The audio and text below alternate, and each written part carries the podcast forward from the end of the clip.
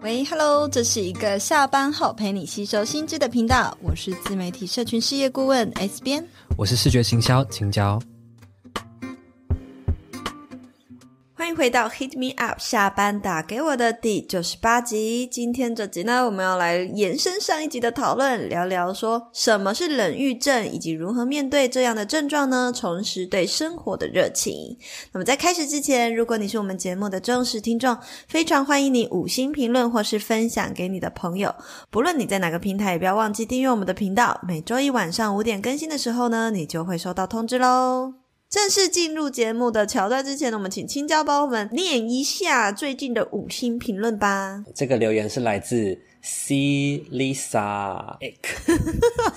我觉得每次我轮到的名字，我真的都不知道怎么念呢。我觉得好苦恼。他家账号很可爱。他说呢。很喜欢你们的频道互动的方式，让人一听再听，内容也非常有帮助。一直很想经营自媒体，听了你们的频道后，对自己经营的方向很有帮助。沟通也在各个层面都非常需要。谢谢你们的分享。的上一集呢，我们聊到了关于废柴青年、躺平族、精致穷等等的现象还有状态，大家有没有听呢？没有听的话，给我先去复习。OK，那当这些状态呢，还再严重一点呢，其实呢，我就会引发在瑜伽人学里面呢有提出到的一个症状，叫做冷郁症，让我们呢产生一种好像对生活兴致缺缺，感受不到活着的意义。那么这集呢，我们就是要来深入探讨更多什么是冷郁症，以及呢，呃，冷郁症呢它在生理啊、心理上的表现征兆有哪一些？那么大家也可以借由我们接下来的分享呢来评估一下。关于什么是冷郁症，好了，它的由来还有征兆。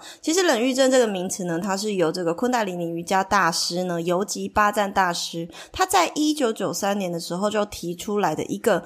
预言，算是伪预言。就是他有预想到人类呢，可能在未来的时候会面临到的一种心理状态。那冷郁症它虽然有“症”这个词，可是它其实并不是一个医学或者是东方心理学所提出的一种呃被科学验证的生理啊或心理上的病症。它比较是属于印度的瑜伽人文科学，也就是你刚刚问的瑜伽人学是什么？OK，就是人文科学。好，当我们外在的自我以及内在真实的本我产生冲突的时候，其实呢，我们就会不断的做跟内心意愿可能相违背的决定，那么就会产生一种叫做基本压力。那这个基本压力呢，随着时间的不断堆叠堆叠，然后你日常生活中，其实这种基本压力是每天每天都在产生的，那你就会开始一直选择自己内心根本不想要做的事情，那就会产生一个和自己的代沟。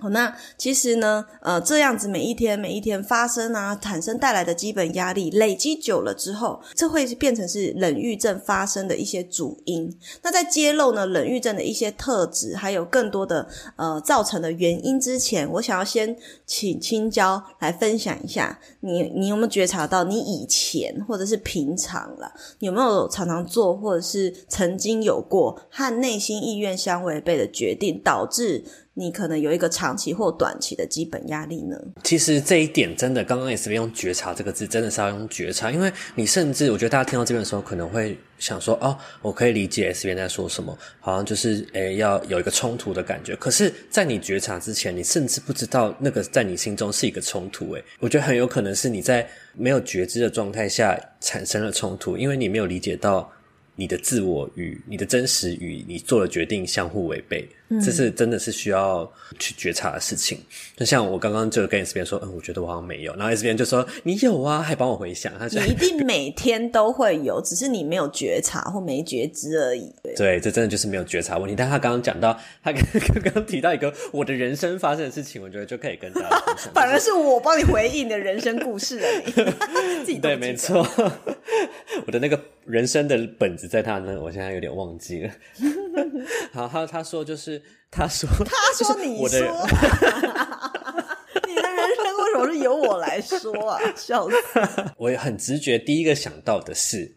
明明我觉得健身的过程是很痛苦，我真的从头到尾都不喜欢健身。我每次上教练课，我都问教练说，到底为什么会有人喜欢健身？我真的无法理解，我真的永远 get 不到。然后，但我还是会去健身，我还是一个礼拜会去四天。”甚至更多。这可能也是某种基本压力。可是我不会，我觉得我应该要去，我也没有觉得，我就只是不喜欢而已。但我就觉得。为了达成目标，我还是要去的感觉。然后另外一个我觉得更好理解的，我过去呢，不知道听众知不知道，就是我曾经念的是一个国立大学的商学院。我会选这所学校呢，也就是因为家里。的认知觉得说，哦，就是国立就是很好啊，即便可能这个科系我可能不是很理解，但是反正我都没读过，那就去读读看。然后商学院一定就是未来很有出路嘛，从商啊，然后经商或者是这方面一定是很有出路，甚至是薪资待遇应该是会相对来说会很好的。然后再加上他们，我爸妈可能也会觉得说，如果不知道做什么，那做公务员就是最好、最最安稳的选择。爸妈的想法啦。很安稳，然后又是铁饭碗，然后你随着你的考绩上去，或者是你每年的这样累积，你的薪资这真的是会有一个稳定的成长的，这是最美的路。但是呢，我实际到了这个这个大学念了这样子的科系之后，哇，我才念了一学期哦，还不到一学年哦，就是半年的事情，我就非常非常的痛苦。嗯、大家知道吗？就是科系里面都会有必修。然后每一个必修我都非常痛苦，我真的每一节课我都很痛苦，我就觉得说我到底学了这个要干嘛？然后我未来是不是真的想做这件事情？我就有很多很多的想法在心中。那那时候我就当然这是一个想法在我心中的念头，我当下也没有真的这么有勇气马上做决定，直到可能呃有更多的赛出现之后，我才毅然决然觉得说好，我要辞职，呃不，我要我要休学。我要休学，甚至这么早熟啊！都还没进入职场就要休就辞职，对啊，跑去跟校长说：“ 老子不干了。” 你谁？好，但重点是那时候我做这个决定的当下，我真的觉得是我好像松了，就即便我还不知道我接下来去哪，嗯、但我就完全觉得我松了一口气。我好像知道说，哦，这真的是我完全内心不想做的事情。我想问你，你刚刚说的 sign 是什么？是身体还是周遭的人或什么讯息，让你感知到这是个压力？我觉得是周遭的人，加上毕竟我们是从国中、高中这样念上来，所以应付成绩考试这件事情。是还是习惯的，我就可以明显感知到，说我跟周遭人的差异，我跟这些就是可能有些人是真的想读商的，然后我跟这些人的中间是有一个隔阂的，我不知道怎么跟他们相处，我不知道跟他们说什么。我觉得大家可以回想看看，就是我们国中、高中上来的时候，都好像身边的人都很近，可是，一到大学，你你。你身边的人都是不同，来自不同的县市，来自不同背景，然后差得很远。你那时候瞬间就觉得说，哇，我们距离很远，然后我们是在想不同的事情，嗯、我不知道怎么跟大家相处，懂所以我那时候就毅然决然决定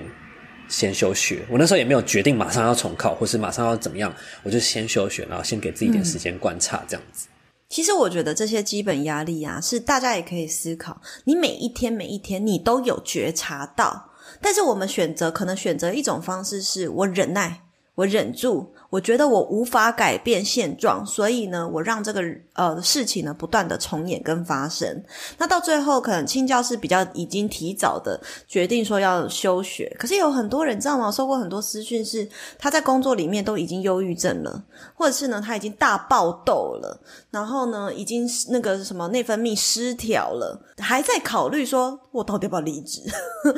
因为他的这些心理压力或这个基本压力来自的不一定是长时间。的工作也很有可能是你刚刚说的人际上面的相处，可是他没有办法去觉察到，诶，这是不是其实是他无能为力的话，那应该要怎么做？好，所以这个为什么会我们现代的人会比较常有这样子的基本压力发生呢？我们可以来想一下，所谓刚刚基本压力的定义，就是我们外在的自我与内在真实本我的意愿相违背嘛，然后你做出就是相违背的一些抉择。那原因就是因为在现代，尤其巴赞大师他其实有这样的预言，就是因为他知道未来就是一个全球化或是资讯一个非常流通的时代。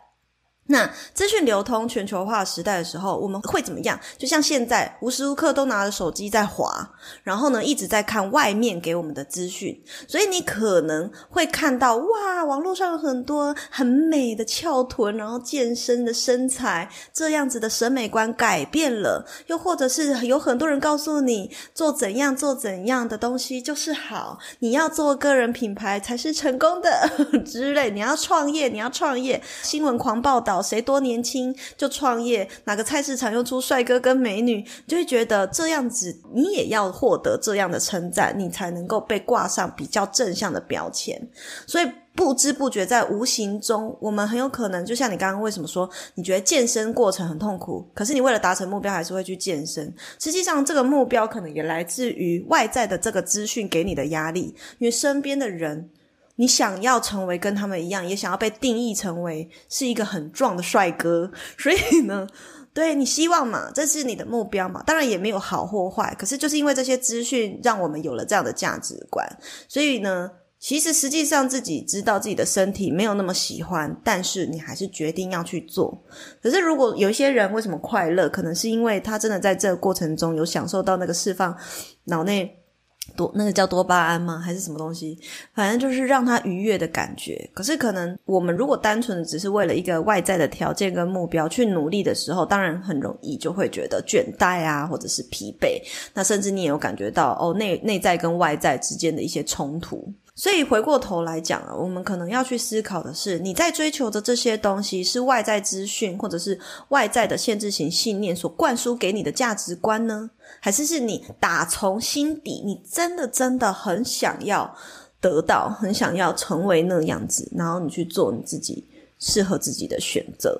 好，那我们接下来来讲一下哈，刚刚讲了很多冷郁症的为什么会发生的主因，可是其实我们都还没有讲到它会有的心理行为跟心理跟行为的特质呢。我们大家也可以一起来 check 一下，有没有呃你自己啊，或者是你身边有没有朋友是这样子的呢？我。其实特质有很多，我大概抓四个重点。第一个呢，这些人呢，可能他会需要透过不断的忙碌去感受活着的意义，不然然呢，他就很容易感觉到空虚麻木。也就好比说，有很多人就是他停不下来，他觉得呢，我只要闲着，自己就人生失去了意义，没有办法闲下来，他一定要忙。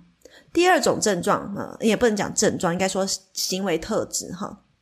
他们会借着依赖某些事物呢，来逃避人生。有可能这些依赖有可能是什么？有可能是灵性的练习，有可能是药物，有可能是各种的呃，不断的疯狂的做什么事情。那他可能依赖，或者是像有些人为什么会相信邪教教主？那他也有可能就是因为他相信他借此来逃避真实的人生，这也是一种依赖。第三个呢？就是他没有办法和自己独处，他需要有人陪伴。就是无时无刻呢，找了很多人出去，或是什么样的 social 场合，他都去。可是呢，却没有真正的朋友。这个真正的朋友，指的是真的能够谈心啊，交换想法啊，或者是聊一些比较有意义的事情，都是酒肉朋友啊，或者是什么，只是觉得我需要很多 party 刺激自己，感觉到我过得很精彩。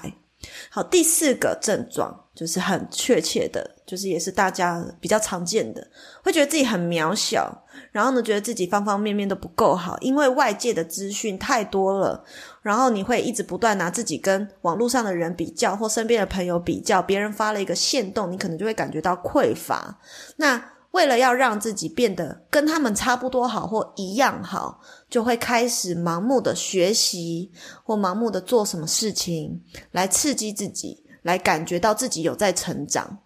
可是实际上，他便有去想到说，我为什么要学习？呃，就是有点像回应上一集讲的，我可能做这些事情只是做给别人看，他不是为了自己。对，所以呢，这也是一种冷遇症的特质哦。那以上这些状态其实是很偶发性的。冷遇症，我要再强调，它不是一个中西方医学上证实的一个什么生理或心理的疾病，而是它是一种，呃，因为外在压力或是这个资讯时代所带来压力所导致的短期或者是长期的状态，长期则有可能长期到好几年。呃，青椒你也可以分享看看，我们自己啊，或者是身边的朋友有没有上述类似的特质呢？或者是他们有没有觉察到自己的问题？我觉得，我觉得这个比较属于很私人的状态，所以其实我不是很好可以察觉到别人的状态。嗯、可是我对我来说，我人生有很大一段期间是觉得自己真的真的有觉得自己很渺小的时候，嗯、你可能很难想象。我不会很难想象啊，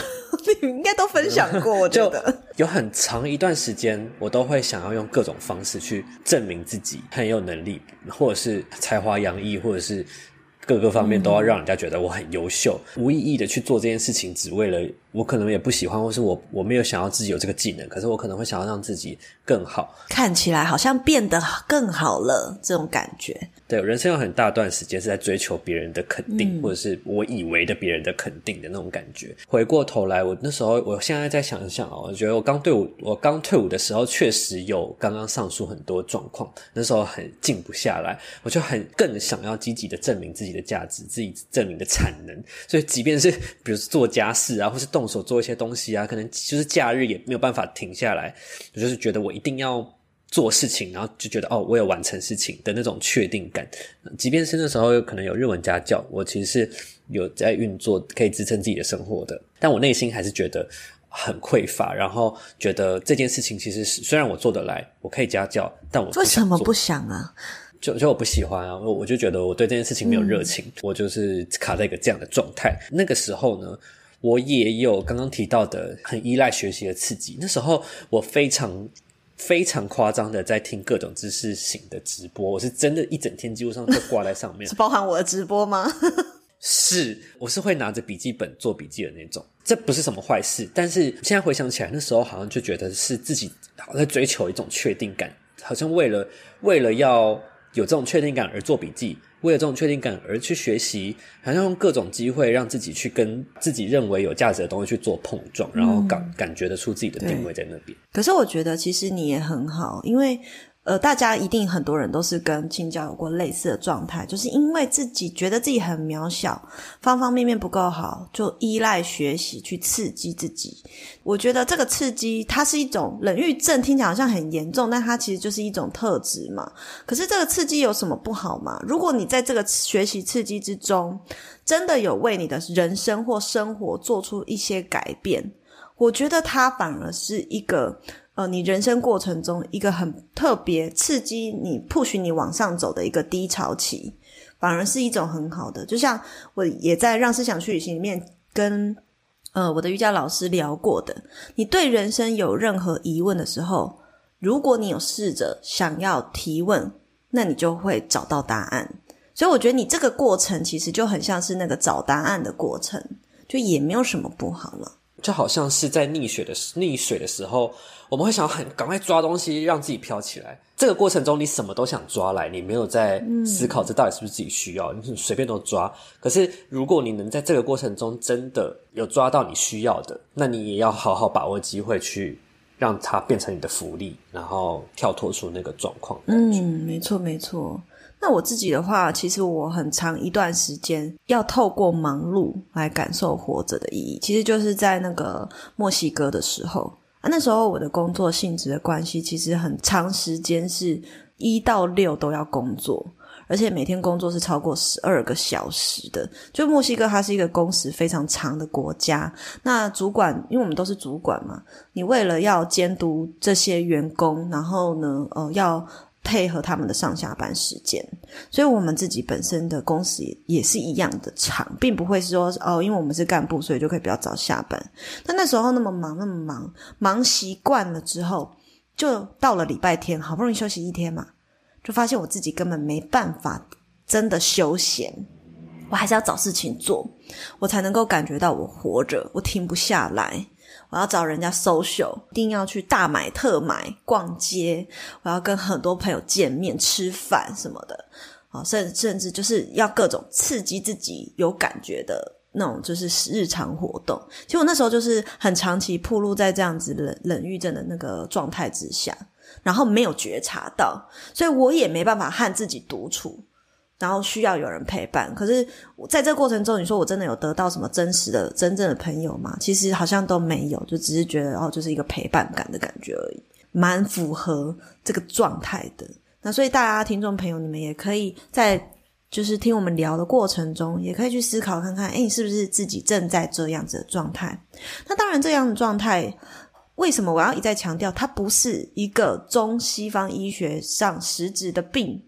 因为代表说，其实你不需要吃药，你也不需要医治，因为它是一个状态，也就是说，你有办法让自己跳脱的，你是有能力去掌控，让自己离开冷郁症的状态的。所以呢，我觉得我们也可以来回过头来看看，我们去回想，我们在知道、觉知到自己有这样的状态的时候，可以去聊聊说，去了解看看这些情境是什么原因造成的。那青椒，你可以分享刚刚你说的，就是诶，你一直在做，一直在做，一直在做，你会一直这样子抓抓抓取。你的背后真正有没有什么一些原因？我觉得可能是不确定感，嗯、就是你不知道自己，你深刻的感觉到了，原来你的人生是这么不确定的，因为你人生习惯前半段习惯就觉得哦，就是念书啊，你就是念完小学念国中，然后再念大学，这都是已经被安排好的，你就觉得诶，你没有感觉到什么焦虑。嗯、但是当你已经越到快要你的人生自主权越来越。越来越掌控的时候，你就发现哇，这个不确定感非常非常强烈。嗯、你不知道你到底会去到哪里，你不知道自己的价值在哪里，那种各种不确定感。那我觉得学生时期其实就很像你人生在蹲着蹲马步的时候，就蹲着在储备力气，然后毕业很像是在你这储备的所有能力，然后跳起一口气要跳起来的的一种感觉。但那时候。的状态好像又是你很像你又不确定你到底要跳去哪里，嗯、就很像你的要炮，你有一个炮弹要射出去，可是你没有弹口，你只是有一个炸药而已。嗯、你光有能量，你是不知道要炸去哪里的。所以那种焦躁感，跟你过去累积的那一种你想要马上证明自己的感觉是很冲撞。我来分享哈，那个去那个瑜昆达里尼瑜伽二阶的师资培训课本里面一段，他有写到那个尤吉巴赞大师他。的一段演讲里面的话，他就在讲说，当冷遇症真正发生的时候，我们无法理解这个人他到底是在提升还是在沉沦，因为我们会看到，诶，其实他也一直在做事情啊，然后但是有些人，诶，他好像又一直 party，他也是在沉沦呢，还是在学习呢？他透过很多的做，不断的做去。找到去想要知道我到底怎么样才会快乐，所以也就表示说，这个人的状态其实是很茫然。你茫然的不是，其实你茫然的应该不是我未来要做什么，你茫然的是你不知道你要成为怎样的人才能让你感到喜悦。所以真正的主意应该是这个。那为什么我会这样说呢？因为大多数人是在盲目的找一个答案，是我不知道我未来要做什么样的职业。才是好的，可是你这个才是好的的好的定义是来自于外界或这个社会价值观的定义，不是你内在灵魂本质所有的定义。其实你内在本质可能觉得我当个艺术家画画就很是我真正想要的美好。可是当你活在这个资讯啊，或者是我们东方社会可能会告诉你，你要从商，你要从商才是真正的好。你不知不觉，你开始不知道什么是好。所以呢，你去尝试了很多很多东西，是符合外界要的，那你终究找不到那个喜悦啊，因为你没有去承认你内在真正想要的喜悦。所以，尤吉巴山大师就说，这时候就是人类会处于一个很困惑的生存状态，看起来很像人类，但它不是，因为呢，每一个行动都在做计算，并且呢，都要去分析这个行动有没有办法成就它等等的。那可是呢，这这些分析反而让他感开始感到厌恶，感觉到可怕。他也开始感觉到空虚，因为他不知道他的灵魂有什么，只剩下空虚。所以我觉得，呃，大家也去可以思考看看，其实又呼应到上一集，诶，呼应到上一集说的起心动念，你到底是不是为自己做选择？然后。你是做给别人看呢，还是你是为自己的快乐而做呢？所以，当我们是做给别人看的时候，会产生一个现象，就是你一直不断的比较跟竞争，你不觉得自己美丽，这也是那个大师讲的。你一直不断竞争，你不一直不断比较，因为你不觉得你自己本质就是美丽的。所以你没有自己的原则，没有失去了自我价值。如果你没有原则，没有自我价值，你就没有自尊，没有自知之明，你就没有自我认同。所以你就会去追求这些刺激呢，来让自己看起来更融入大家。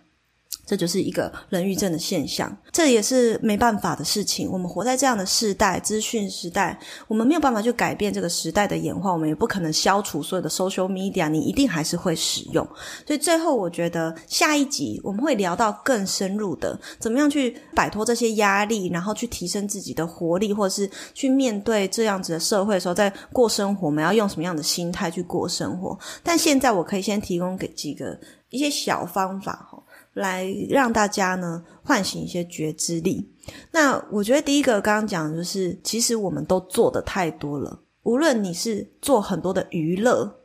无论你是做很多的学习，你从来没有真的和自己好好相处过。所以我觉得，从现在开始，大家可以去练习刻意暂停。我们在刚好近期那个上一周的丰盛意识体验营，就是要那个同学们呐，灵活伙伴们去 block 起来，你一周。你可能每一天至少有十五到三十分钟的完全休息时间，是断，而且是断断绝网路。然后呢，你就单纯的不输入也不输出的休息，大家可以去做做看这个练习。然后第二个呢，就是呃小小的每一天都做出小小的符合你内在喜悦的真实的决定，不违背你灵魂意愿的小决定，开始去累积能量，平衡压力，找回掌控感。例如。我今天就真的不想要跟朋友出去，我勇敢的拒绝一次，啊、哦，类似像这样子。我今天就是不想录 podcast，那你就勇敢的跟你的老板讲。我还是冷遇症好了，冷遇一下好了，是不是？没有，我们当然就是在合理的范围之下做练习。好了，最后我是想要说哈，因为很多。粉丝啊，或读者啊，都会问我说：“可是 S B，我不知道怎么辨别。我如果心里不想，然后我拒绝，我是真的不喜欢，还是在逃避？”首先是你要去厘清，你在做这件事情之前，你是不是就已经知道做这件事情对你来说的意义？如果你做这件事情，假设好了，我选择这个工作的意义是，我只是单纯。为了钱，单纯符合为了爸妈的意义的的的，期望，可是你不晓得这份工作它对人们带来的帮助，它的价值理念的意义背后的意义，你就会觉得自己像死尸一样，或者像机器人一样，所以你开始呢就会，你这就是你真的不喜欢。可是逃避指的是说，我知道这件事情对我来说是有意义，我也知道做这份工作它背后的理念跟价值是什么。但是我就是懒惰，我现在就不想，我我就是不想动，那这个就是逃避。比如说你刚刚说你不想录 podcast，你就是在逃避。okay. OK，好，来开玩笑。但是呢，比如说还有一个点就是说，你也去想，你做了一年两年，成为的那个样貌，是不是你也觉得自己蛮喜欢的样子？如果说假设你今天在当一个会计。可是你明明内在就是一个一只绽放的孔雀，就是你很喜欢艺术美感的东西。可是你去当会计，你光是想你做一个月你就受不了，做一个礼拜你就受不了了，成成为会计师的样子你根本就受不了。所以那那个就是你真的不喜欢，你不是你不是逃避这样。我有想法了，就其实我好像之前有分享过，然后我觉得跟这一题也蛮像的，就是我们要怎么样去分辨到底这件事情是自己不喜欢，还是说。有很多内心的害怕、恐惧、担心，而在逃避呢？我觉得很很好的辨别方式是这件事情，你光想，你完成之后，你的想法是什么？第一种想法是哇，终于解脱了。然后第二种想法是你可能哪怕只有一点点，但是好像蛮开心的，或者是觉得哇，自己挑战了一件事情，有，一点点成就感。对，你去想想看，你完成了这件事情，你只有觉得解脱，还是你有哪怕只有一点点的成就感？那我觉得就有很具体的差异。如果你是完全觉得解脱了，那就是你不喜欢。但今天假设这件事情是。你虽然很抗拒，但是如果假设你真的做到了，你会觉得哇，自己好厉害，好像蛮喜欢可以达成的自己的话，那我觉得那就是在逃避。来回应一下哈，因为最近我们工作室在办那个风声意识体验营嘛，然后其实一开始在规划的时候，我都会觉得啊、这个真的好庞大哦，好累哦，然后每一个礼拜都要出课纲啊，每个礼拜都要上线，但是我光是想到，我都觉得我做这件事情超有意义的。然后我觉得每一次带完课，我都很开心、很快乐。然后看见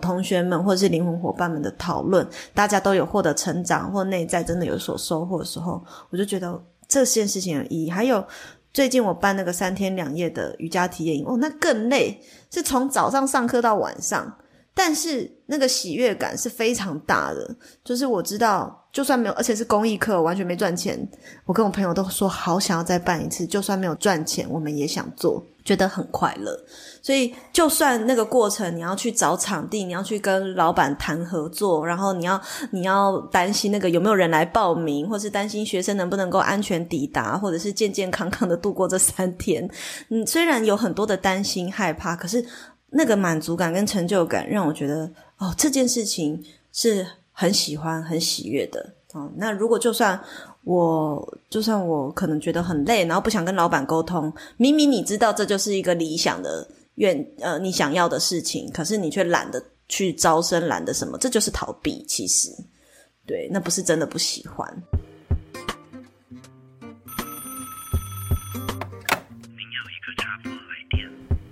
好，最后呢，我们就是在现实动态有请粉丝来投稿，来让大家回想一下，在他的人生一生中，有没有一些让他很印象深刻、做出违背内在意愿，结果呢导致造成压力的决定有什么？请家宝选一个来念出来跟大家分享呢？那我分享。嗯，Jamie 这位粉丝的留言，他说呢，想离职，却因为收入及还没有找到新的工作而不敢离职，就算每天都不想去公司。我觉得这个他就是很明确知道自己想要什么，但是他却选择了违背意愿的事情，所以他可能每一天每一天去公司，都对他来说，就算没有做什么事情，只是出门，就对他已经造成了基本压力了。好，那另外一位同学呢？我觉得是大家最常见，我们刚举的例子，大学选科系不是选有兴趣，而是选以后有好找工作的。那可能就是为了要符合社会期待，符合家庭期待。最后一个我觉得很有趣哈，然后我觉得大家也可以反思一下。诶，有一位同学他的例子很特别。这位同学，我们不要念出他的账号，因为感觉 可能会害他公司工作上有人身危险。他说他做的工作呢，可能明明和法规是有相抵触的，就是可能有一点违法灰色地带。可是为了要符合呢业主和老板的期望，要偷偷的把，就是可能偷数字啊，或者是偷改什么数字等等之类的。但是他觉得压力很大，很怕被抓包。他心里明明就是不想干这种违法的事情，然后他也。不认同这个公司的做法或理念和行为，但是他又不得不做这件事情，所以这个也对他造成很大的压力。大家也可以去思考，其实这也是一种，嗯、当你做出违背你价值观或者是违背你的理念、人生理念或者是你认同的事情，然后你的行为和你的内在是不符合的时候，就也会产生这样的基本压力。好，那我们今天这一集呢，分享了很多关于冷郁症的一些行为啊和症状。下一集我们会分享更多，实际上要如何帮你走出这些困难的分享。那如果你有兴趣的话，也欢迎分享到现实动态标记我们，或者是为我们留下五星评论。那我们就下一集再见喽，拜拜。